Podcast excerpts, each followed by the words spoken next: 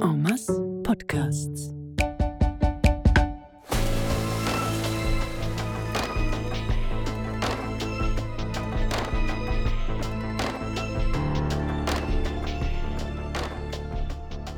Barsch, Episode 2.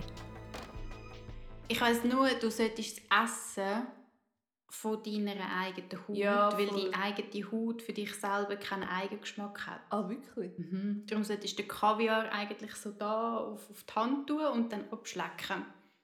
Das ist so die neutralste Unterlage, die du irgendwie kannst finden Stimmt.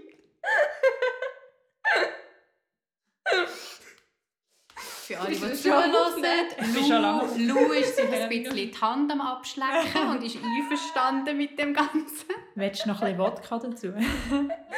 Amazing, denke ich, kommt nachher ein Podcast. Vielleicht sollten wir dir ein bisschen Wodka geben. Mhm. Was passiert echt? Nehmt, nehmt Fisch Alkohol auf, wenn man sie in die Badwanne schmeißt? Nein, komm, kipp noch mal ein bisschen Essen rein. Er frisst es nicht. Ich habe schon gesagt, wir müssen Würmerlebung reingehen, sonst frisst er sie nicht. Vielleicht hat er einfach nicht gerne Würm. Jeder Fisch hat gerne Würmer. Hm. Was sagt Wikipedia, Lu? Ähm. Barsche, Nahrung. Mm. mhm. Was? Ähm, Barsche Nährwerte. 80 Kilokalorien pro 100 Gramm. 18,6 Gramm Proteine. Psst, spinnst nicht so laut. Oder noch besser, Nährwerte Barsch frisch gebraten Fischzuschnitt. Hör jetzt auf, das ist nicht lustig. Das ist schon lustig. Ähm, okay, aber äh, Flussbarsche sind Raubfische. Ihre Hauptnahrung besteht aus kleineren Weißfischen sowie deren Brut. Sie fressen aber ebenso kleinere Artgenossen. Wow. Ähm, andere Fischarten, Muscheln, Krebse. Eben, kein Würm. Ich glaube, im Fall, das liegt am Aarewasser. Seit wir die Algen reingekriegt haben, ist er nicht mehr aus seinem Ecken rausgekommen. Er ist noch nie aus seinem Ecken rausgekommen. Doch, der versteckt sich nur, wenn wir reinkommen. Hm. Vielleicht. Aber ich glaube, das ist trotzdem nicht normal, dass er so apathisch ist. Meint er denn nicht, er ist verletzt? Können wir es vielleicht nachher anschauen? Okay. Liebe HörerInnen, willkommen zurück zu Fahren. Wir sind kein Podcast über Fischnahrung, sondern ein Podcast rund ums Schönste und vielleicht das Schwierigste auf der Welt, nämlich Zusammenleben. Genau. Jede Woche interviewen wir ExpertInnen, um herauszufinden, wie und warum wir am besten zusammenleben können. Menschen mit Menschen, Menschen mit der Natur, die Natur mit den Menschen. Oder in unserem Fall Menschen mit einem Fisch in der Badwanne, die sie nicht mehr ins eigene Badzimmer lassen. Er hat nur Hunger. Und wir haben heute einen Gast, der sich besser auskennt mit der Nahrung von Barsch und mit Natur im Allgemeinen, der Professor Christian Kropf. Viel Spaß beim Hören.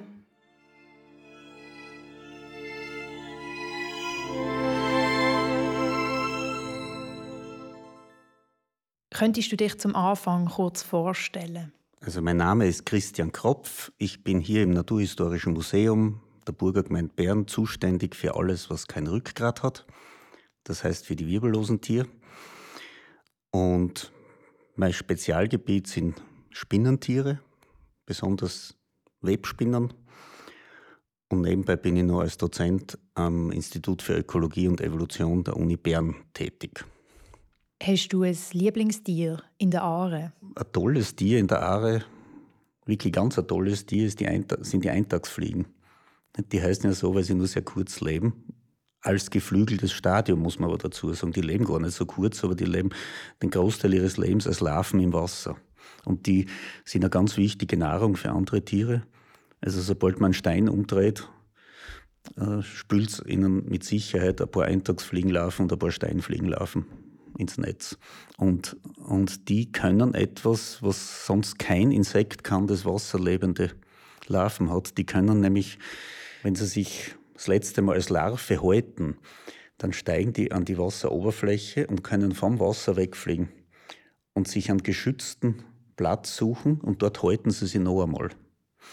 Die haben also zwei geflügelte Stadien. Stadien. Das gibt es nirgends sonst bei Insekten. Das ist ein fantastisches Tier und sie sind auch wirklich schön, wenn man sie anschaut. Eintagsfliegen waren an manchen Flüssen früher so häufig, dass, dass meterhohe Deposits von den toten Eintagsfliegen waren, wenn die gestorben worden sind. Die hat man dann in, in Karren geschaufelt und als, als Dünger auf die Äcker aufgetragen.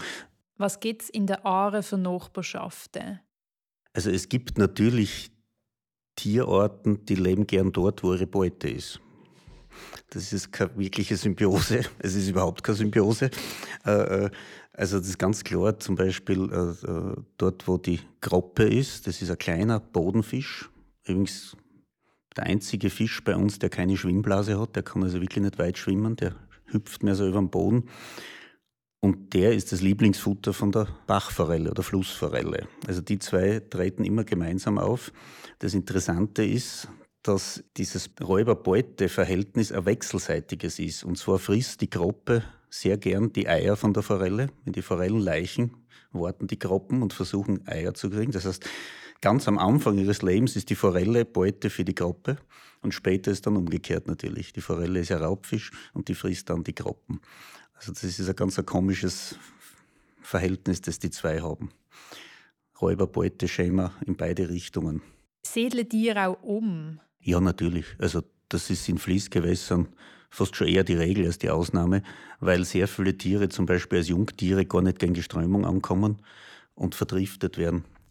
Dann äh, zum Beispiel in den Bielersee gelangen und, und dann wieder weiter, sogar bis in den Rhein gelangen können. Es gibt ja das Umgekehrte, dass Arten zum Beispiel flussaufwärts wandern. Da haben wir ja im Rhein haben wir eine ganze Menge invasiver Arten, eine davon ist ein, ein, großer karpfenartiger Fisch, der Rapfen. Das ist ein Raubfisch, das ist ungewöhnlich für Karpfenartige, das sind normal Friedfische.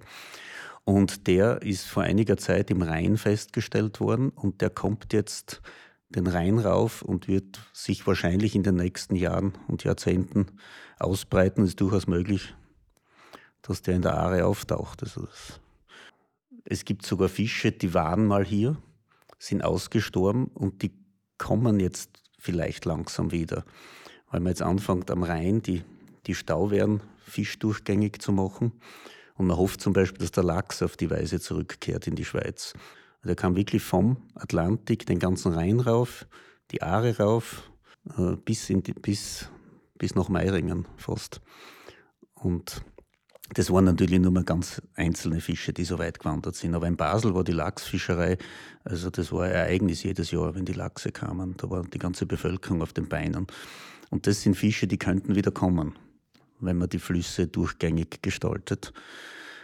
Und ja, also die ganzen äh, Insekten oder so, die, die werden, wenn, sobald die aus dem Kies rauskommen, werden die schneller mal ein Stück runter verdriftet. Äh, oder die, die, die, die Jungfische, die Forellen zum Beispiel, die wandern ja zum Leichen die Gewässer hoch und das hat seinen Sinn. Das ist, äh, die Forelle selbst weiß das natürlich nicht, aber die Leichen so weit weg von ihren eigentlichen Standorten, damit sie nicht später ihre eigenen Kinder fressen. Und die, die Jungfische werden dann langsam im Laufe von Monaten oder ein, zwei Jahren, werden die immer weiter flussabwärts transportiert. Und wenn sie dann dort ankommen, wo die Alten sitzen, sind sie schon groß genug, dass sie nicht gefressen werden. Also das, das ist, also die, die, die, die Tiere in der Aare sind die wenigsten wirklich stationär. Also die, die bewegen sich durchaus. Ähm, wie würde denn eine Utopie oder eine utopische Lebenssituation für eine Asche zum Beispiel aussehen? Dass der Fluss zumindest streckenweise wieder mehr Raum bekommt. Im Moment haben wir die, die Hunzigenau, wo der Fluss Raum gekriegt hat und wir haben den Sellhofenzopfen, wo man den Damm aufgerissen hat, wo wieder äh, äh, eine natürliche Überflutung der Auwälder stattfindet. Das kennen wir ja gar nicht mehr, aber früher sind die Auen jedes Jahr überflutet worden. Und diese Überflutungen sind extrem wichtig, weil da kommt fruchtbares, fruchtbarer Schlamm mit, der den Auwald düngt. Das ist völlig unterbunden durch die Eindämmung der Flüsse. Und je mehr Raum der Fluss hat, umso mehr Kleinlebensräume gibt es für die ganzen Insekten, äh, Krebsli und in Folge für die Fische. Und damit nimmt der Artenreichtum und vor allem auch die Biomasse wieder zu. Das ist auch etwas, was wir gar nicht mehr kennen, was für unglaubliche Tierwanderungen es bis vor 100 Jahren äh, gab.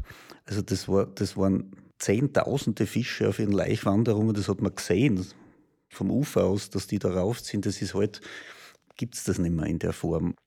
Das waren früher solche unglaublichen Mengen an Tieren und heute haben wir, man schätzt bei den Schmetterlingen etwa ein Prozent der Individuen, die wir vor 100 Jahren hatten. Wenn man optimistisch sein will, sollen es 5 Prozent sein, aber mehr ist es sicher nicht. Und, und, und man wird punktuell sicher auch steuern müssen, weil unsere Flüsse sind nicht mehr natürlich. Das, das, ist, das wird nötig sein, weil das Gleichgewicht ist aus den Fugen. Und, und ohne menschliches Zutun wird es auch nicht mehr.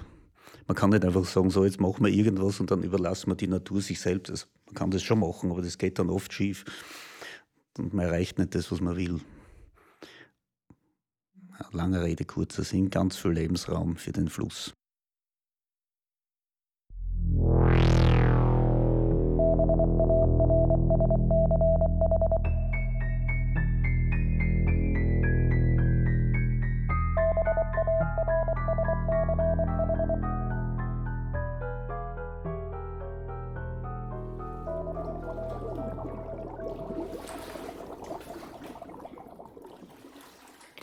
Renaturierung. Was für ein Wort, was für ein Konzept. Wer bestimmt denn bitte, was Natur ist? Etwa der? Ich bin im Fall auch Natur.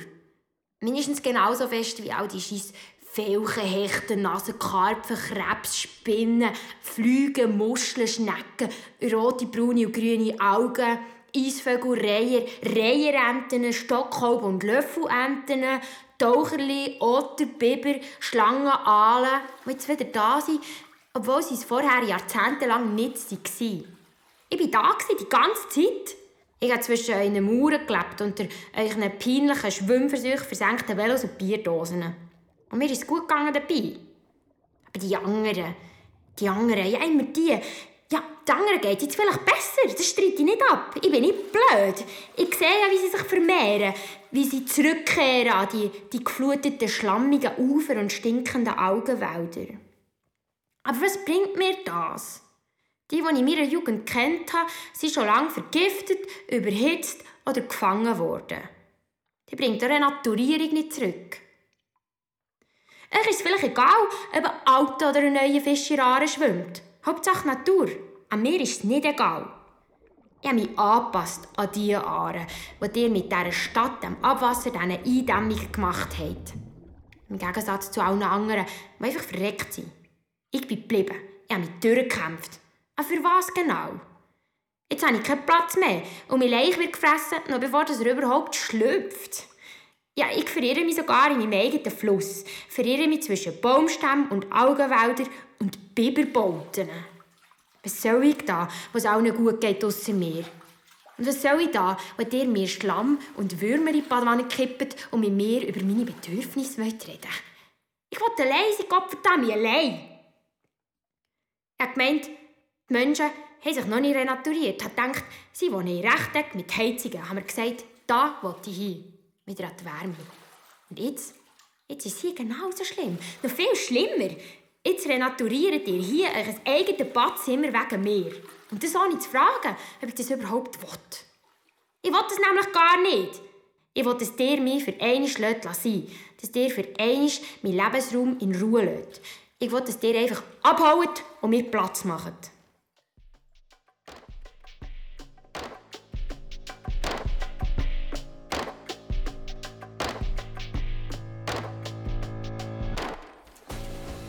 Barsch ist ein Podcast von Lou Meili, Milena Keller und Anja Delz. Als Barsch Michael Steinemann, Lou Meili als Lou, Milena Keller als Milena und Anja Delz als Anja. Musik Sandro Grieser, Sounddesign und Schnitt Misha Escher, dramaturgisches Outside Ear Nora Steiner. Vielen Dank an Christian Kropf.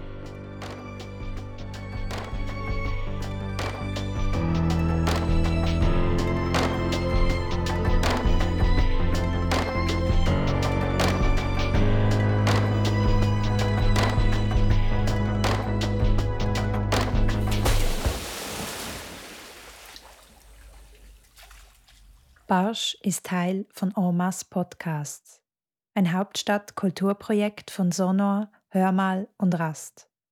Weitere Podcasts und Informationen auf omas.ch.